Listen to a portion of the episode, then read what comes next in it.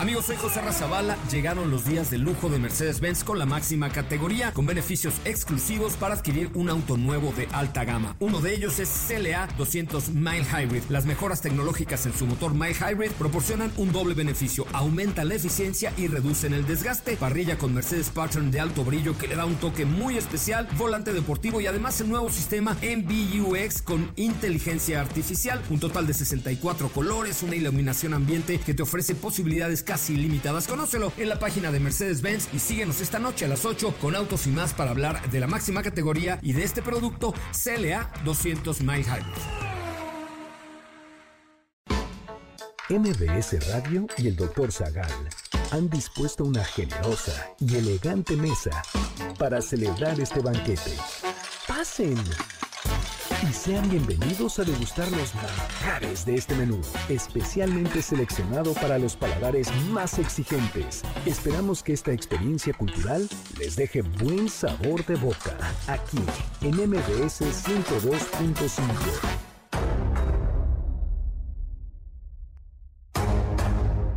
¿Cuáles son las construcciones más grandes del planeta? ¿Qué aeropuerto se ubica en medio de una isla artificial? ¿Quién diseñó el Burj Khalifa? ¿Cuál es el puente más grande del mundo? ¿Qué es un dique? ¿Quiénes han sido los grandes arquitectos de la historia?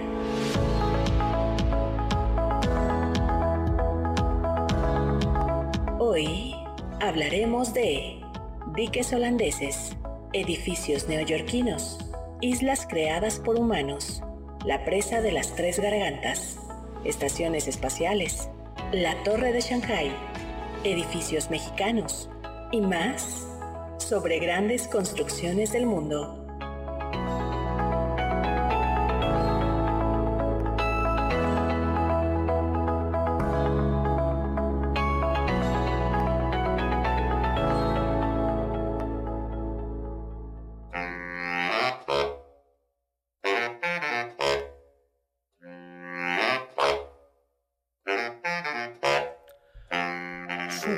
Construcción como si fuese máquina.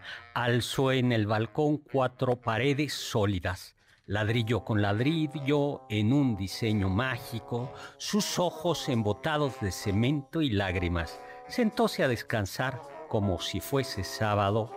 Comió su pobre arroz como si fuese un príncipe Bebió y sollozó como si fuese un náufrago, bailó y rió como si oyese música, y tropezó en el cielo con su paso alcohólico.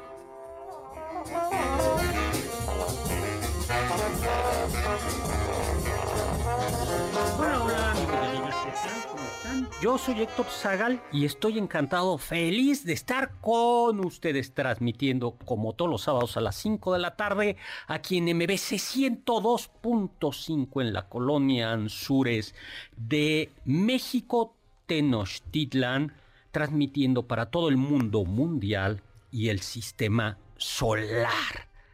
Y nos acompaña, como siempre, en este programa en el que hablaremos sobre construcciones del mundo.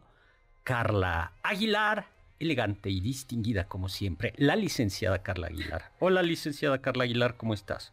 ¿Qué tal, doctor Héctor Zagal? Muy bien, gracias. Bienvenida. Y nos acompaña, como siempre, con un corazón roto y, las y los ojos eh, también rojos de tanto llorar por el amor que se fue y no ha regresado, Oscar Sakaguchi, el soldado.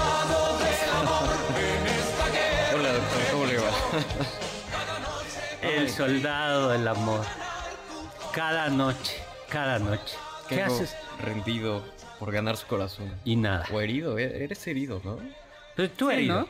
Sí, tú caes herido. Soy un. ¿Cómo? Gigante de papel, un era un héroe de mentira, algo así. No finjas que no te la sabes, cántala. Héroe, un héroe de papel gigante de mentiras. Bueno, pues ya, estamos en vivo. 5166105, 5166105, mi Twitter arroba hzagal, zagal con Z. Le mandamos un saludo a Sayeda. Sayeda. Ay, muchísimos saludos. Desde Dubai desde, desde Dubái y nos eh, dice cómo se debe pronunciar eh, Burj Khalifa.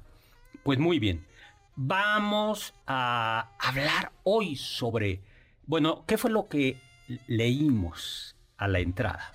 Ah, leímos un extracto del poema Construcción de Francisco Buarque, o mejor conocido como Chico Buarque, que es un poeta y cantautor eh, brasileño, que sin embargo también tiene algunas obras como estas en español, este, que bueno, es algo famoso porque lo llegaron a mencionar entre varios este, Fito Páez y Silvio Rodríguez. Ladrillo con ladrillo en un diseño mágico. Hoy no vamos a hablar de maravilla del mundo antiguo ni maravilla del mundo moderno. Vamos a hablar de construcciones colosales, inmensas. A ver, cuando hablamos de construcciones colosales, inmensas, ¿como cuál te viene a ti a la cabeza, Carlita? Ay, doctor, yo pensaría en la Torre Eiffel, podría considerarse. Sí, la Torre Eiffel. ¿Tú? A mí me gustaba ponerme muy nacional y decir este la latinoamericana, pero no, ya no, ya es una cosa insignificante. Ya, ya, quedó la torre latinoamericana. Pero lo fue en su momento. En su momento. Yo creo que ni en su momento. No, en, su momento sí lo fue. La cantidad de gente que dice, bueno, nada más llegó a este, hacer más fea esta calle, algo así. Sí, yo bueno, ya llegó y se quedó ahí. Es interesante desde el punto de vista arquitectónico. Eh, yo no diría bonito, pero es interesante. Y desde el punto de vista de la ingeniería es una, es una obra muy buena. Pero sí, a mí no me parece que quede muy bien en el centro histórico. Pues muy bien, comencemos hablando, bueno, 5166105 y vamos a regalar, para entrar en, en calor, vamos a regalar un ejemplar de mi novela El vampiro del virrey, situada en la Ciudad de México, esta novela en donde sorfilotea el niño Jesús enfrenta una epidemia de vampirismo en la Ciudad de México y en realidad en todo el virreinato de la Nueva España, con la ayuda de un del inquisidor, de un, del, sí, del secretario, Fray Dionisio, el secretario. Ya se le está olvidando su novela al doctor. No, iba a decir el nombre del, del culpable, pero ah. no de Fray Dionisio de Fuensalida. Sí, en una presentación de una novela mía hace muchos años, una colega, y además sí tenía que ver, dijo, bueno, a mí lo que no me gustó es el final. porque en el final... No, en una presentación de este libro. No, de este no, de, ah. de otro libro que hay una trama policíaca. Uy, no. Pues bueno. No me gustó que lo resolvieras así. Yo nada más dije, pues hablemos cuanto antes. A ver, a mí tu, eh, tu edificio Torre Latino. Pues yo digo que la Torre Burj Khalifa, que fue eh, la, gran, la, gran torre que está en Emiratos Árabes Unidos. Son siete emiratos, cada uno gobernado por un emir y hay un consejo, y que es eh, Emiratos son muy ricos, especialmente Dubái es muy rico por el, por el petróleo. Bueno, pues Burj Khalifa es una torre, eh, no dice ni más ni menos, eh, no recuerda Sayedra, que justo Tom Cruise grabó escenas para su, su, película Protocolo Fantasma en el hotel Burj Al Araf. Burj mm. Al Araf, ¿no? Y bueno, y además fue diseñado y creado por un arquitecto México-norteamericano. Adrian, Adrian Smith. Adrian D. Smith, que tiene el apellido más estadounidense, pero es México. Americano, Adrian Smith. Bueno, pues está eh, en la ciudad de Dubai y según esto está inspirado, bueno, vamos, comencemos, ¿no? Dijeron que originalmente iba a tener 600 eh, metros. pero la verdad es que llegó Fue aumentando poco a poco a los 828 metros. 828 metros. Más o menos el edificio más grande de México está en 250 y algo, ¿no? No me acuerdo cuál es, ahorita lo decimos. Este, pero. Está en Monterrey. Es Monterrey, la torre. No es las. Sí, ahora lo, lo vemos, ¿no? Pero, a ver, no llega ni a la mitad de, o sea, es casi pues es un cuarto es casi un kilómetro de alto no casi un kilómetro, casi un kilómetro de, alto. yo estuve viendo los planos y entonces por ejemplo tiene eh, uno de los grandes riesgos es el tema de un incendio.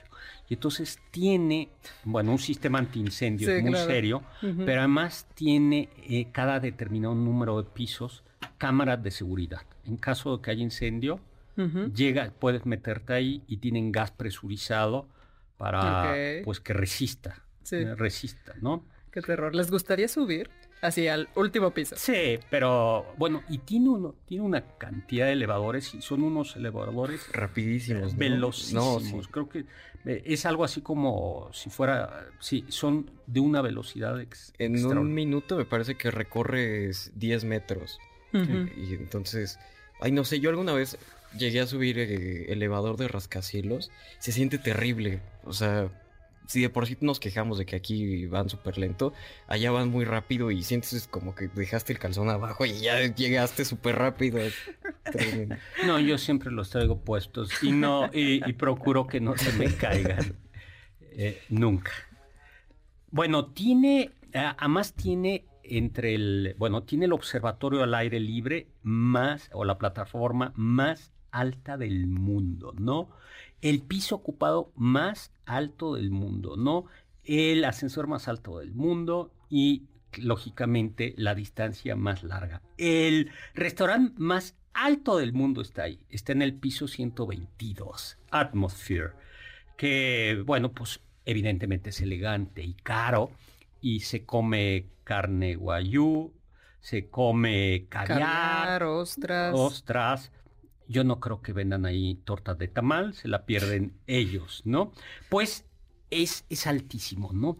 Y es como un símbolo, ¿no? Es un símbolo de mm, esta idea de modernizar de, de los países islámicos más conservadores, como de dar, por un lado es ostentación, la verdad es que sí hay, hay ostentación en esto, y además dar la idea de somos modernos, somos poderosos, ya no somos un país eh, Sí, que se antiguo queda al margen del progreso occidental. medieval, ¿no? ¿no? Hay que ver qué tan redituable es, ¿no? Porque una de las grandes apuestas es que Dubái se convierta en un centro, en un centro turístico importante para generar riqueza, eh, porque ya saben que tarde o temprano se les acabará el petróleo, más bien tarde, y que además eh, tarde o temprano yo creo que el petróleo va a ir eh, reduciéndose su consumo. Y esto llevará, ne- necesitan una infraestructura alterna, algo, algo que, que generar. Pues les quedó bonito, ¿no? El Empire State, ¿no? El Empire State que es famoso porque King Kong se subió a él, Sí. ¿no? Así es. Yo también. Sí, el Empire, el Empire State, que es un edificio, fue uno de los grandes rascacielos, el primer gran, el, no, el rascacielos más alto del mundo en los años 30. Sí. Y te tuvo que ver, eh, es Art Deco, Art, Art Deco en México, en la Ciudad de México hay un poquito de Art Deco. Justo uno, el primer rascacielos de México es el edificio, si mal no recuerdo, se llama Nieto, que es Art Deco, que queda ahí enfrente del Palacio de Bellas Artes. Es, Mm. Creo que hoy es una tienda. Donde está la tienda departamental. ¿no? departamental, ¿no? Y arriba, arribita eh, hay un café muy mono. Ese fue el rascacielos más alto de México y es Ah, Art Deco. Y Art Deco. Bueno, pues en 1930 se inauguró el edificio Chrysler, situado en Lexington, en la avenida Le- Lexington de Nueva York.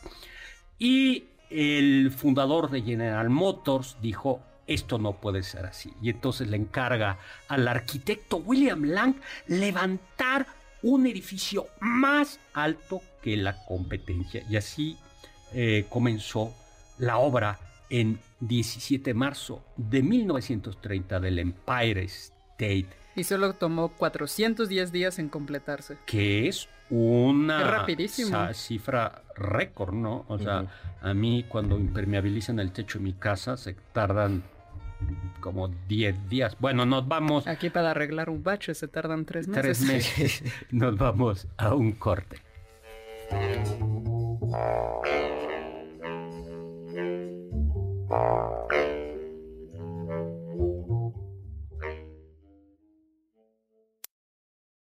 Diccionario del Dr. Zagal.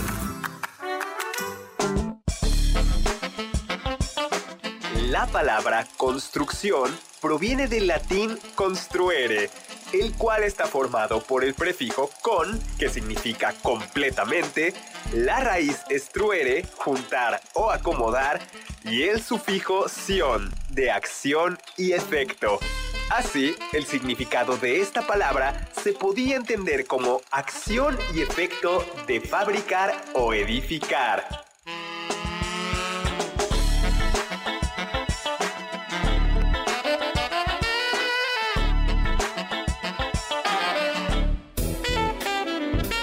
Te pierdas ninguno de nuestros menús y sigue el banquete del Dr. Zagal a través de las redes del 102.5 en Twitter, arroba mbs 102-5.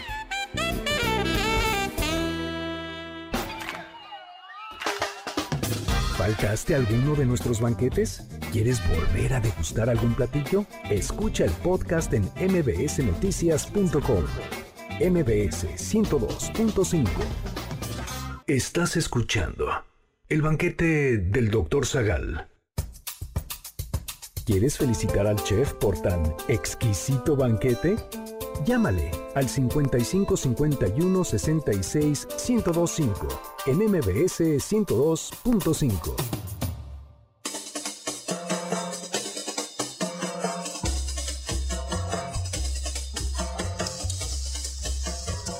Hola, hola, estamos de regreso. Soy Héctor Zagal y estamos aquí en este banquete, el banquete del doctor Zagal, pero es el banquete de todos ustedes, hablando de construcciones colosales, edificios, presas, diques.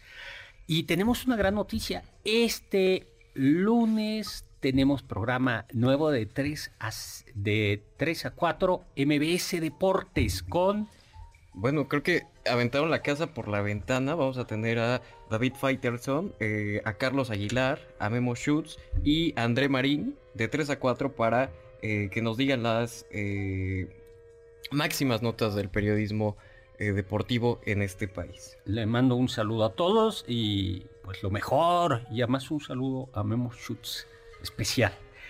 Pues regresamos, ¿no? Ah, bien, no dijimos a quién se iba a llevar el... El vampiro. No, el vampiro solo lo dejamos ahí A que nos hable por teléfono 5166105 y nos diga simple y sencillamente qué edificio... Ah. No. ¿Qué edificio de- ¿Grande? grande del país le gusta? Ok, Del país México. Perfecto. ¿no? doctor. Y le mandamos un saludo a Aida Rosas. Bueno, estamos hablando gracias, del doctor. Tenemos unos pases dobles para dar. Tenemos dos pases dobles para la única internacional sonora de Artús Ortiz Antonio Méndez, con la participación de Daniel Gutiérrez, que de La Gusana Ciega, Héctor Quijada, de La Lupita, José Force, de La Cuca, y Sal Moreno, de La Castañera, para el 2 de febrero en La Maraca. También tenemos dos pases dobles para Más allá de Tutankamón, experiencia inmersiva de National Geographic en el Monumento a la Madre. Yo los quiero. ¿Qué- Tenemos qué- un pase doble No. al 5166-1025 y díganos también algún... Ahora ya que cambiamos. Los quiero. Simplemente los quiero. Sí, entonces, para el vampiro, edificio. Y para los pases dobles, La quiero. voluntad. Exactamente. Empire State, 3.500 obreros fueron necesarios para levantar sus 102 pisos, 10 millones de ladrillos, Wow. 60 mil toneladas de Así. acero y 6.500 ventanas. ¿Te imaginas limpiarlas? Qué pereza. Bueno, fue Deben de tener a inaugurado. varios, ¿no? ¿Mandé? Deben de tener a varios limpiadores, ¿no? Sí, ay, sí, que se- seguro. sí. Sí, uno nada más. Uno así como de los de México que... Ah, sí. sí. Ajá. Bueno, tres, eh, 381 metros de altura. Pero en 1953 creció un poquito mal, más porque, y llegó hasta los 443 metros, porque le pusieron una torre de emisión que todavía sigue funcionando. Empire State tiene 195 mil metros cuadrados, ¿no? Y si tú quieres subir caminando, no te preocupes, son 1860 peldaños, lo que quiere decir que seguramente tendrás una buena condición. Tienes 73 ans- ascensores y algunos de ellos ya son, bueno, son ultra rápidos, alcanza los 120 kilómetros por hora. Pero Ay, no. vayamos a la Torre Eiffel. ¿no? A la Torre Eiffel. ¿Les gusta a ustedes la Torre Eiffel? Lo primero que hay que decir es que no todo mundo le gustó cuando la inauguraron. No, la Torre Eiffel es una torre de 600 metros, es el símbolo de, pues hoy por hoy es el símbolo de París. Fue inaugurada o fue eh, diseñada por Gustave Eiffel, el ingeniero, y sus colaboradores para la Exposición Universal de 1889. Y que conmemoraba la Revolución Francesa. francesa en el extremo de los campos de Marte. Y la gente no le gustó. Había, creo que Alejandro Dumas, escritor, bueno, muchos escritores, el hijo dijo algo de, creo que él era él. Eran 40 artistas, entre poetas, este, pintores, escultores y escritores, que firmaron eh, un manifiesto que se publicó en una revista al señor este, Eiffel y le dijeron, oye, eh, no vamos a permitir que nuestra hermosa, intacta ciudad eh, se vea... Mira, se, haga fea por tu inútil monumento que no sirve de nada. El gran cuentista, el gran escritor Guy de Maupassant decía, alta y encleque pirámide de escalera de hierro, desdichado y gigantesco esqueleto, ¿no? Eh, León Blois, esa trágica farola gigante, ¿no? Otro Copé dijo, este mástil de hierro de aparejos tiesos, inconclusos, confusos, deformes. ¿no? Y eh, alguien por ahí dijo, ese espantoso poste enrejillado, esa rejilla en forma de embudo, a mayor gloria del alambre y la chapa, ¿no? Eso, eso. Es que sí, parece torre de luz. o sea, si le encuentras la forma, parece torre de luz aquí. Torre de. Eh, eh, le dijeron torre de Babel, ¿no? en nombre del gusto francés anónimo, en nombre del arte y de la historia francesa, amenazamos contra la erección en pleno corazón de nuestra capital de la inútil y monstruosa Torre Eiffel, ¿no?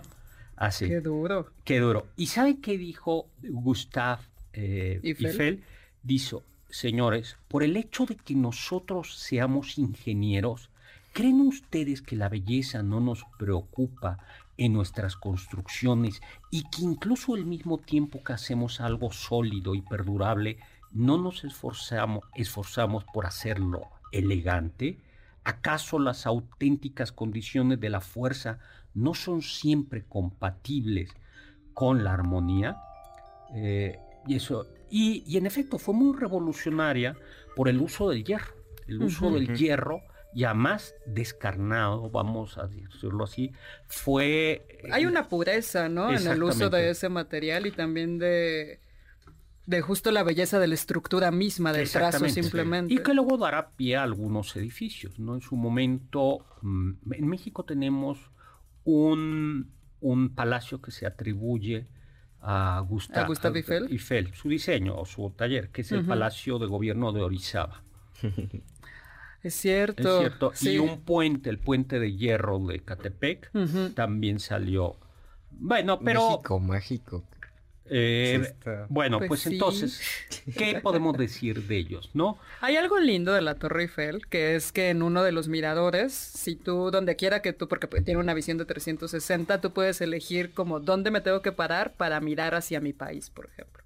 Ah, se me hace lindo. Entonces, pues puedes estar mirando a cualquier país, el que tú elijas, y decir como, ah, ya sí, allá está mi familia. Tiene 300 metros de alto, más 300, eh, ya luego 324 es el monumento más visitado del mundo y por eso si van en verano ni se hagan ilusiones. Tienes que hacer cita, creo que varios meses de... Hay una cola infame. Y hay, si no tienen dinero, no se apuren, al menos hasta hace poco se podía subir caminando, pagaban menos. Fue construida en dos años, dos meses. O sea, tardaron más en hacer esto que hacer el Empire State, es... ¿Qué, onda? Bueno, no, pero es que esto es mucho más, ah, mucho más sencillo, ¿no? Mucho más, más, sencillo, ¿no? Y algo que pasa es que el, el, como es metal, el metal se contrae en el invierno y se expande en el verano, ¿no? Y Gustave Fidel, eh, Fidel, Gustave Eiffel construyó un pequeño, eh, un pequeño estudio para él, nada tonto, y que antiguamente se podía visitar, pero ya no se puede, se puede visitar. Y por supuesto, al menos hasta hace de la pandemia, se podía comer en el Julio Verne, en el restaurante Julio Verne de, ¿De la torre? de la Torre Eiffel, Órale. ¿no? Yo sabía que no te puedes tomar fotos en la noche. Eh, o sea, en el día sí. Eh, Normal con la, con la torre, porque según la ley, este, Ah, ya- No, porque la, porque es porque la, En las la noche luces- está un espectáculo de luces, pero las luces todavía están patentadas por quien las puso. Porque creo que todavía en los ochentas fue, fue cuando empezó todo eso. Entonces, si en la noche se te ocurre tomarte una foto y aparecen las luces, le tienes que pagar a, a este señor que, que las puso. ¿no? Ay, no, ¿y tú Ay, crees qué que eh, tú crees que en Instagram pasa eso? Sí, que te estén casando como de no, cóbrale un dólar este. De- no creo. A, a lo mejor hay un policía que te vea y te, sí te dice, oye, borra esa foto o, o móchate. No, es, es policía francesa.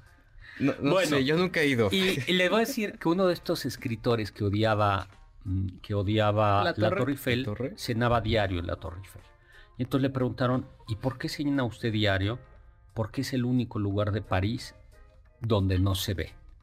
Ay, Mm. ¿qué pensarían ahorita con las ciudades todas llenas de edificios y rascacielos?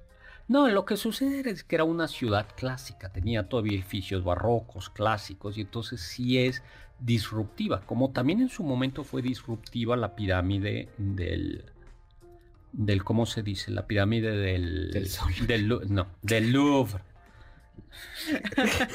Esa, eh, yo creo que ya había muchas pirámides ahí. Oye, pero vayamos a otra hora de ingeniería. El aeropuerto internacional de Kansai, ¿no? De Osaka. Es impresionante. Vamos a un corte y regresamos.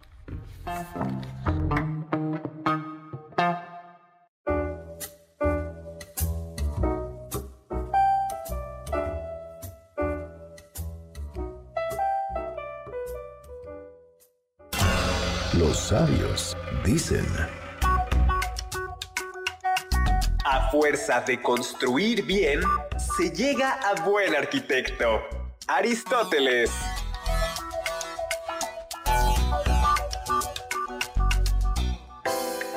¿están disfrutando el menú?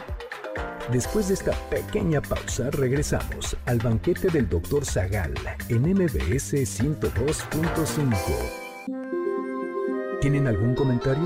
Pueden contactar al chef principal, el Dr. Zagal, en Twitter, arroba hzagal.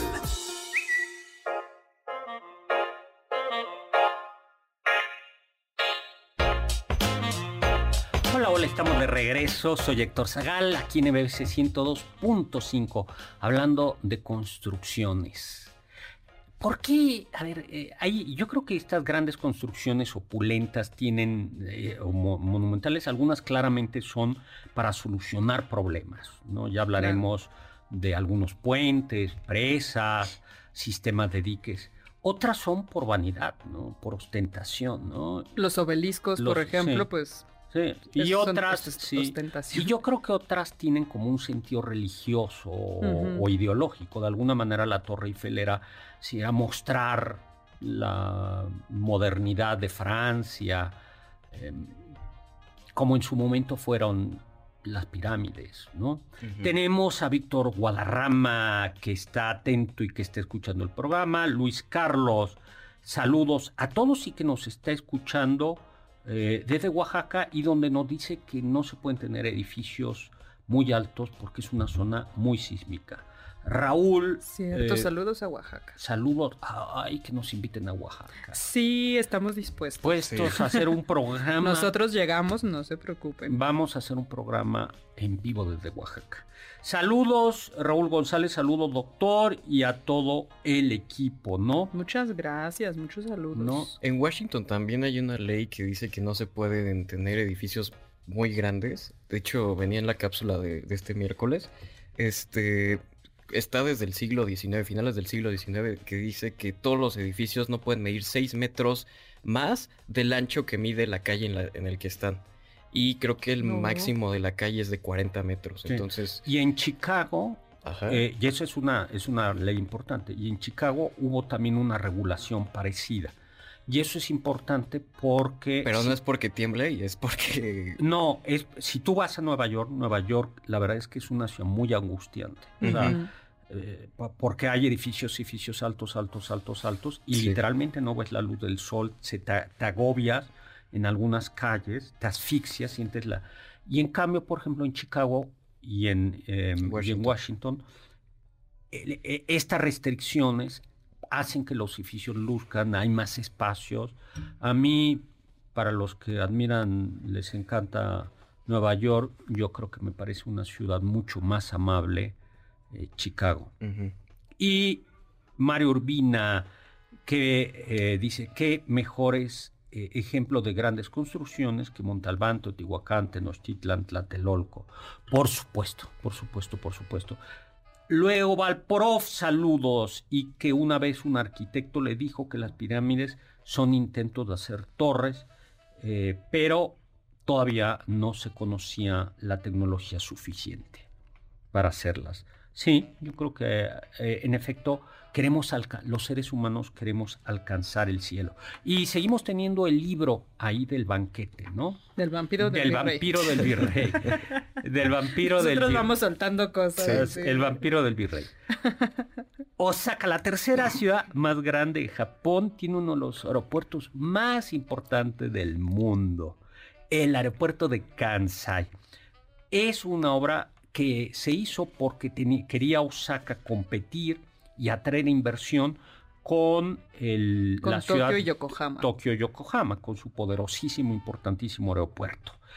Era, necesitaba tener un aeropuerto pequeño y necesitaba más persona, más pasajeros, atender mejor la carga y la solución fue pero no hay no hay más, no hay territorio, no hay espacio. sí, ¿dónde lo construimos? Pues nos vamos a hacer una isla artificial. Exactamente. En 1987, ¿no? La construyeron. Un aeropuerto flotando, una isla artificial que actualmente transporta a 300 mil pasajeros por semana.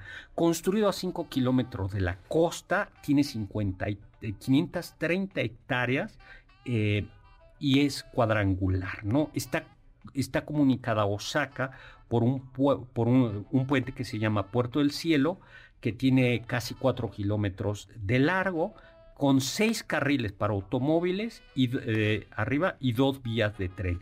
Y que es lo suficientemente bajo para no estorbar el aterrizaje de los aviones, pero lo suficientemente alto para que los barcos pasen por debajo de él. Claro, el problema... es precisión total. El problema, por supuesto, era cómo construir una isla artificial, porque además el lecho submarino ahí era de estrato de arcilla.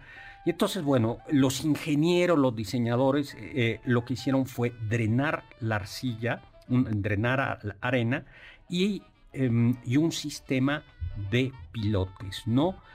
Eh, de, de, pilotes, ¿no? Se utilizaron en la cimentación 21 millones de metros cúbicos de concreto, ¿no? y sobre ello descansa el, aeropuerto. Luego eh, sí se comenzó a hundir.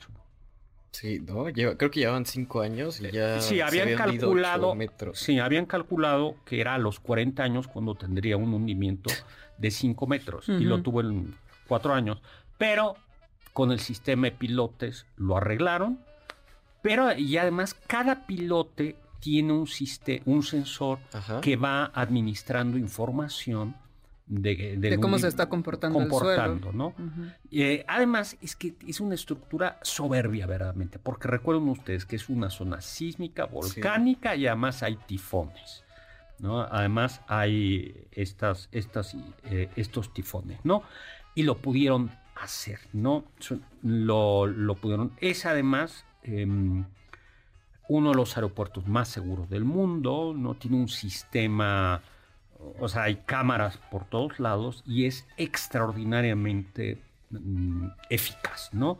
Como ven, el hundimiento, eh, se pueden construir el hundimiento, hay ingeniería para prevenir el, hundimiento, ¿no? Las islas artificiales de Dubái, ¿no? Ah, esas son súper divertidas, búscalas en Google. Sí. Sí, las vamos a poner, ¿no? Se llaman...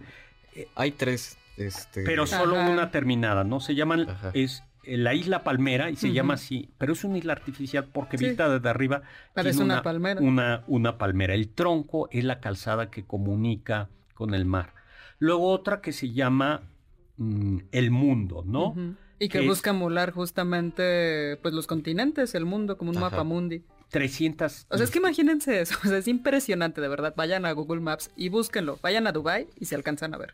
vayan a Obviamente virtualmente, ¿verdad? Y el universo lo que intenta es, eh, es, recrear, constelaciones. ¿no? Pero han tenido problemas.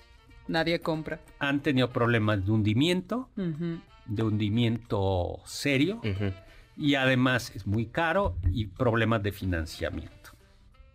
Entonces, pues, es desolador. O sea, busquen las imágenes de cómo se encuentra actualmente y simplemente es desolador. pero sí, por ejemplo, The World, este, había rumores el año pasado de que se estaba hundiendo y cuando fue la, bueno, la crisis de 2008 y después la crisis petrolera, este, muchas de estas islas ya se iban a quedar sin, sin financiamiento.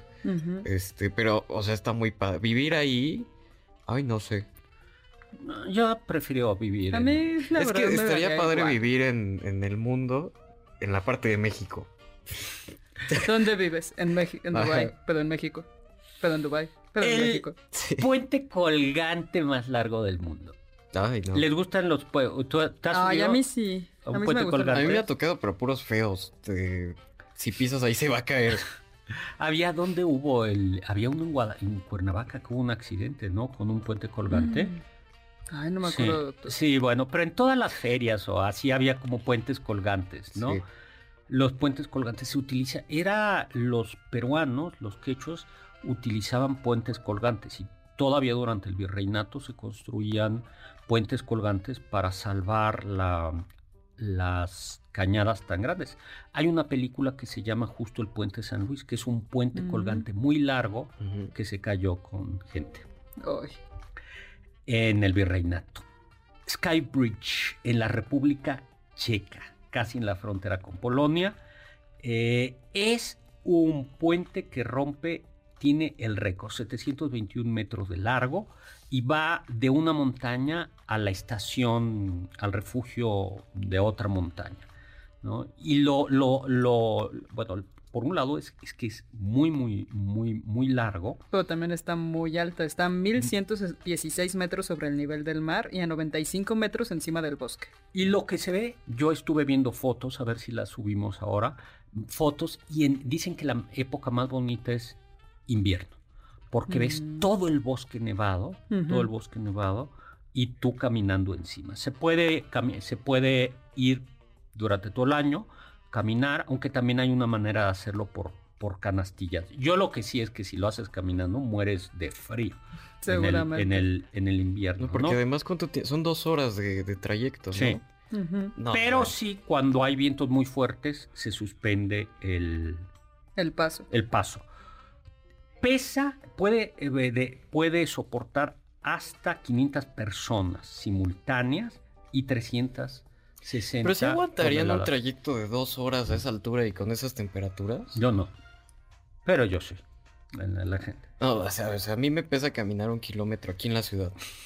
No, bueno. no, pero es que eres muy fresa. pero ¿no caminas? No, o sea, sí, pero... Yo creo que una de las grandes ventajas de la Ciudad de México es que hay muchas zonas caminables. En muy buena medida, a diferencia de otras ciudades. sí, aquí se puede caminar. Es una ciudad, tú puedes ir desde la villa prácticamente hasta San Ángel caminando. Totalmente. Sí. Y al centro puedes llegar caminando. Mm, del castillo de Chapultepec al Zócalo caminando te la pasas delicioso. Sí, es precioso. Ya nos tenemos que ir a un corte y le vamos a platicar al regreso de la estación espacial más grande.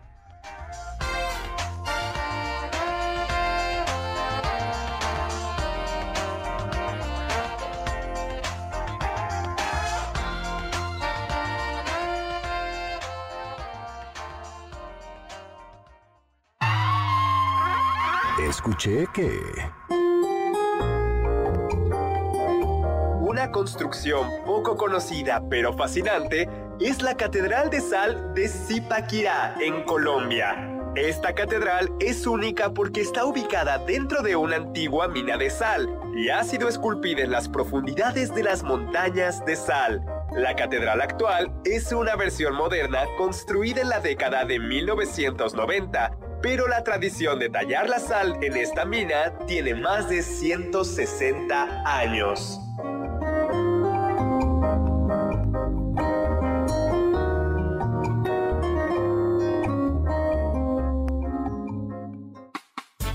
en contacto con nosotros en nuestra página de Facebook, Doctor Zagal. Ya volvemos a este banquete después de un ligero entremés comercial. ¿Listos para el siguiente platillo? Quédate con nosotros. Aún hay mucho por picar y la promesa sabrosa, el postre. Hay quien dice que... El Palacio de los Vientos o Hawa Mahal en Jaipur, India, fue construido en 1799 por el Maharaja Sawai Pratap Singh y cuenta con una fachada única con 953 ventanas o miradores. Lo más curioso de este palacio es su diseño, que permite que el viento circule a través de las ventanas, proporcionando ventilación natural en el edificio. De ahí su nombre, Palacio de los Vientos.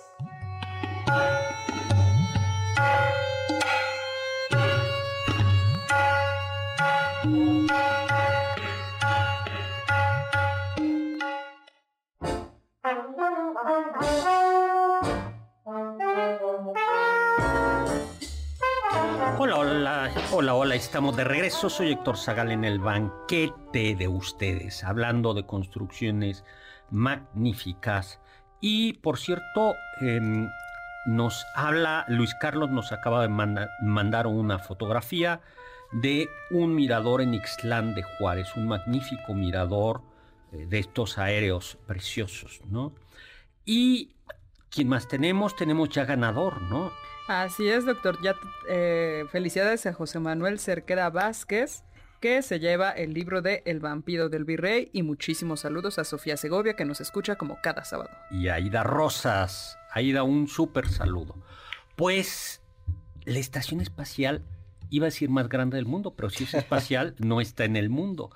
La, la, la estación espacial más grande que fue, es internacional, inaugurada el 20 de noviembre. ¿Podríamos decir de la existencia? Del... Pero ¿qué tal si hay una más grande de la que no tenemos noticia en otra galaxia? ¿De dónde viene E.T. o de dónde viene... ¿Cómo se llama? Los de Star Wars, no De Star Wars, sí. Ah, hasta que del este... Sí, por ejemplo. Pues esta es... Eh, fue inaugurada en 1998, es internacional porque colaboran, es de investigación, eso es bueno. Colaboran en ella, con ella Estados Unidos, Canadá, Rusia, Japón, Italia, Bélgica, Países Bajos, Dinamarca, Noruega, Francia, España, Alemania, Gran Bretaña, Suecia y Suiza. ¿No? Y ha ido creciendo, se ha ido ensamblando, ¿no? Uno de los problemas que tenían era el ir y venir. Entonces utilizaban, no, no iban en microbús, iban en un Soyuz soviético, rusos, eh, rusos, ¿no? Iban en ellos, pero ya también utilizan un sistema de Estados Unidos, ¿no? Y es, em, eso es muy pequeña, va para lo que nosotros no es como la estrella de la muerte. Eh, y nada. Eh, claro, es que mantener aquello es muy costoso. Eh, el, hay que racionar el agua, hay que racionar, o sea, todo tiene que estar supermedido, los espacios, ¿no? Y, por, y claro, hay muy poca gravedad o prácticamente no hay gravedad la comida es horrorosa. Dicen que eh, solo la gente ansía, los que están ahí, anhelan cuando llega la, nave que los lleva, los suministros porque le llevan vegetales y frutas frescas. Pero habitualmente no hay. Entonces lo que hay habitualmente es comida en empaques de plástico al, alto vacío. Como eso no, no, no lo sabían, pero como no hay gravedad, al parecer la gravedad hace que la comida sepa menos. Y entonces lo que se hace es, tienen que condimentar más todo, para que sepa. Pero para condimentar algo muy importante, se evita en la medida de lo posible todo aquello que suelte migajas. Claro. Porque una migaja flota Ah. Sí, se queda por ahí. Y por ahí, y, y puede tapar las muchas migajas, contaminar los sistemas. Pues de hecho, de no recuerdo el nombre, pero el primer astronauta mexicano, todos se sorprendieron cuando llevó tortillas a la estación espacial y dijeron, ¿cómo nunca se nos había ocurrido el mejor carbohidrato? Porque tú lo enrollas, la doblas y no suelta migajas. Sí. Otro, por ejemplo, para ahorrar agua, la pastilla, la pasta de dientes es comestible. Ah, sí. Mm. Es la pasta de Ay, dientes. eso está bien, ¿por qué Eso no tenemos bien. eso acá también? Y luego, el gran tema es horrible, el WC. Entonces, se tienen que amarrar. O sea, va, llegas y entonces se tienen que poner un... Porque Sí, no hay sí, ¿no? gravedad. Si no Sales subes. disparado. Pero deja. Lo más importante es que tiene que haber como un sistema de succión Ajá. Así para que los... Este... Sí, pues que no salga flotando. No salga flot- Ninguna materia fecal. Exactamente. No hay mijitorios.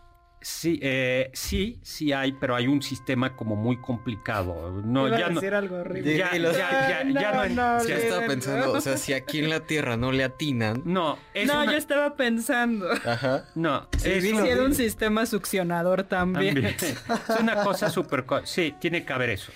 No, Y luego bueno. Ah, hay una... su- Sí, tienen que succionar Wow. la orina. Pero no solo eso, sino que además reutilizan la orina para líquidos.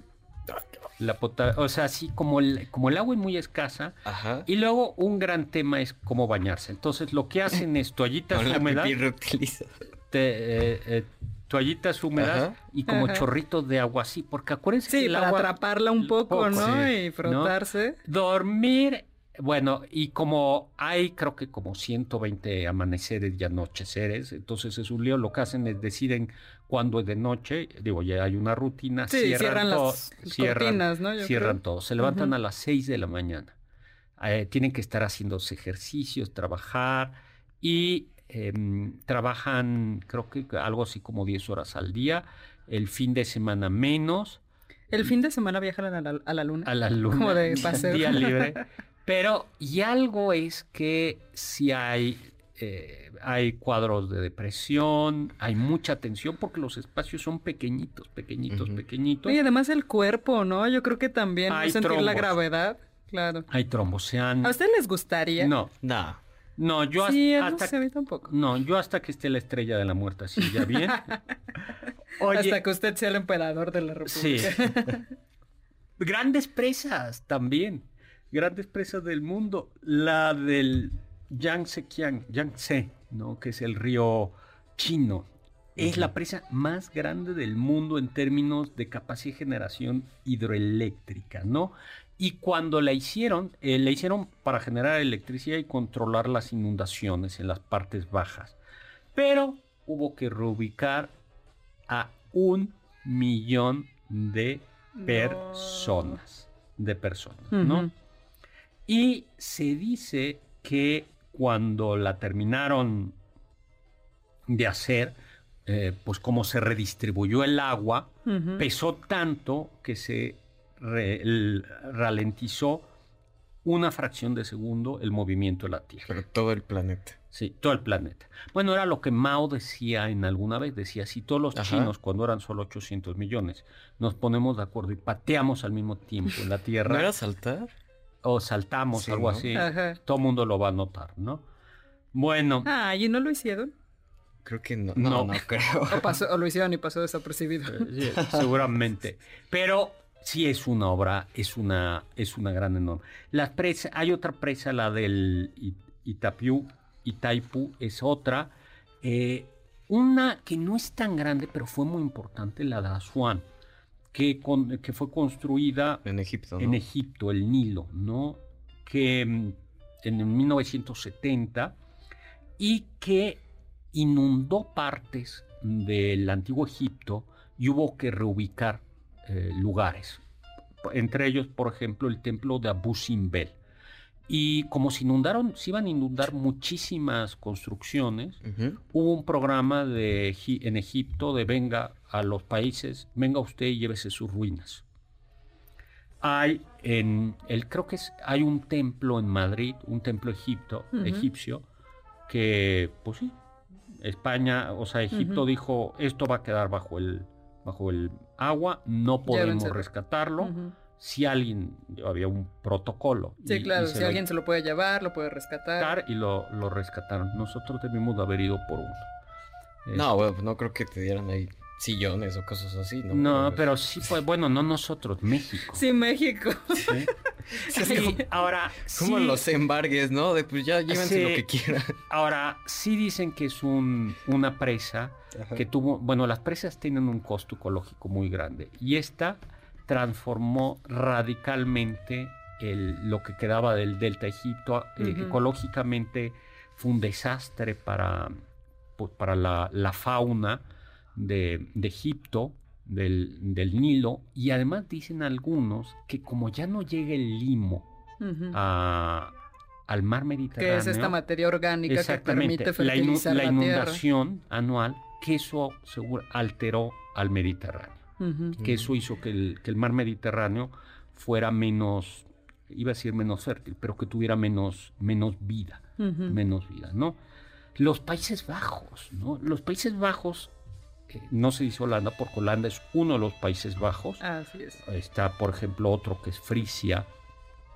Bueno, pues los Países Bajos han tenido una lucha contra el mar, porque los Países Bajos se, llaman bajos porque están debajo del nivel del mar, pero además eh, el mar penetra en el eh, está hay un hay ríos, hay canales y el mar penetra en eso. Entonces las inundaciones, las tormentas siempre han provocado y además el, han provocado las grandes tormentas inundaciones y hay desde hace muchos siglos, desde la Edad Media, una lucha contra el mar. Los molinos de viento, esos que veíamos, eran molinos de viento para sacar agua, para sacar agua, mover bombas y sacar y, y un sistema de diques. Ese sistema de diques se ha estado trabajando y trabajando y hoy por hoy tiene un sistema de vida, eh, un sistema que es muy, muy sofisticado, que puede detener eh, la, en caso de una tormenta la entrada del, del mar del norte.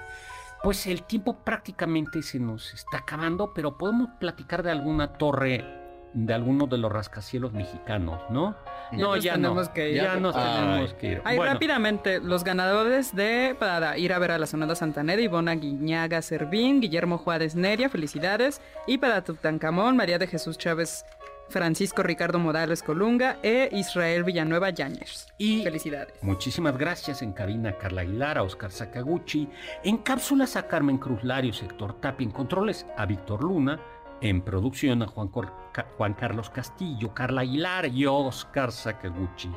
Lo dejo con el siguiente programa, Balones al aire con Eduardo Chabot y todo su equipo y lo dijo con ese dicho de Immanuel Kant, sapere aude, atrévete a saber. Confiamos que este banquete ha sido un deleite gourmet y cultural. Gracias por escucharnos y nos esperamos el próximo sábado con una deliciosa receta que seguro será de su agrado. MBS 52.5